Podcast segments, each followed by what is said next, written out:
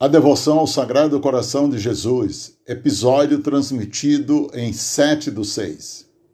Bom dia a todos os ouvintes do programa Rapadura Cultural, apresentado pelo ilustre professor Freire Neto e o poeta Paulo Macedo, meu caríssimo conterrâneo de Aurora, Ceará. Quem vos fala diretamente de Santo André, São Paulo, é o professor Afonso Cesário de Souza. Semana passada eu contei a história do bolo de palmatória. Você gostou? Hoje vou compartilhar com vocês, meus queridos ouvintes, uma das lembranças mais marcantes na minha memória de juventude lá no sítio Tipi, Aurora, Ceará, onde nasci. Trata-se da renovação do Sagrado Coração de Jesus ou simplesmente Festa da Renovação.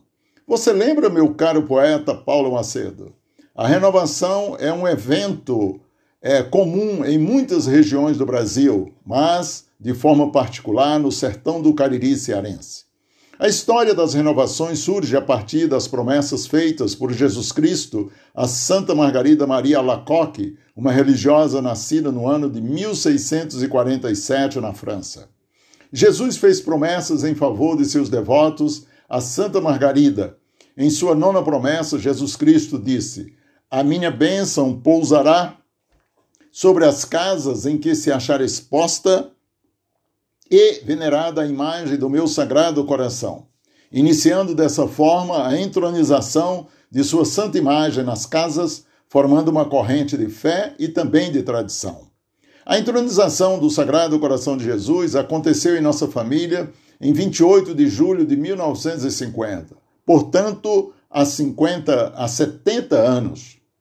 A entronização foi oficializada pelo Monsenhor Vicente Bezerra, vigário de Aurora na época e grande amigo de nossa família, especialmente de minha mãe. A renovação lá em casa, no Tipi, era um acontecimento, assim como era em todas as casas onde acontecia a renovação. Meu pai caiava, pintava, a nossa saudosa casa de taipa, os santos eram repintados, as meninas ornamentavam a mesa com toalha branca com bordados, e a mesa era enfeitada com flores de papel crepom coloridas. Os tios, tias que moravam distantes vinham em seus cavalos e durante o dia sentiam-se felizes com o clima de festa que era gestado no alpendre de nossa abençoada casa de Taipa. À, à noite participavam do grande jantar familiar. No fim da tarde, de uma a três foguetões rasgavam o espaço anunciando a abertura do evento. A celebração do rito é conduzida por uma pessoa habilitada para tirar a renovação. A Nem, minha irmã, era e ainda continua como uma pessoa preparada para conduzir o ritual da renovação. As pessoas em torno do quadro do coração de Jesus participam rezando e cantando os cânticos chamados benditos. O mais conhecido e marcante em minha memória é Coração Santo. Canta assim: Coração Santo, tu reinarás, tu nosso encanto sempre serás. Jesus amável, Jesus piedoso, e por aí em diante. Logo que terminava o rito de celebração, os meninos e as meninas começavam a participar das brincadeiras da época, como meu lado direito está desocupado, passanel e outras o meu pai saía para o terreiro em busca dos convivas, chamando-os a todos para tomar o tradicional café com bolo do coração de Jesus e apreciar o tradicional aluar com bolacha e sequilho.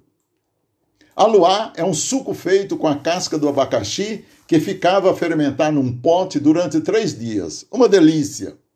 Eu quero abrir um parêntese para contar uma historinha da renovação lá no Tipi. Tinha muita gente, especialmente os jovens, que iam na renovação não para rezar, mas para se divertir, namorar e tomar os lanches que eram servidos. O meu amigo, muito presepeiro, ele chegava na casa onde estava havendo a renovação e percebia que ali não sairia nada, a não ser a reza. Ele cantava assim o Coração Santo: Coração Santo, não reinarás, não tem bolacha, nem a luar Vamos embora, pessoal. A renovação em nossa família começou lá no Tipi e continuamos em São Paulo há 70 anos, e em nenhum ano deixou de acontecer. A renovação nos une, congrega sentimentos, faz a família sentir o valor e o significado da espiritualidade em nossa história. Hoje eu fico muito feliz quando vejo meus filhos, sobrinhos e netos paulistas participando alegremente da renovação. Mantenho uma unidade identitária que vai ao encontro do futuro, seguindo os passos daqueles que no passado trilharam os mesmos caminhos em busca de uma vida melhor. Minhas irmãs Mariinha, Néa, Dalgisa, Maria do Socorro e Auxiliadora, especialmente, são testemunhas vivas do legado deixado pelos nossos pais de que a família que reza unida permanece unida. Como educador e treinador, defendo que é necessário que os líderes, os pais e os professores honrem e respeitem a sua própria história e todos os caminhos pelos quais percorreu para estar onde está hoje para que assim possam viver de forma plena e que transmitam esse legado para as futuras gerações. Espero que tenham gostado da história das renovações. Semana que vem tem mais. Bom domingo, abraço a todos.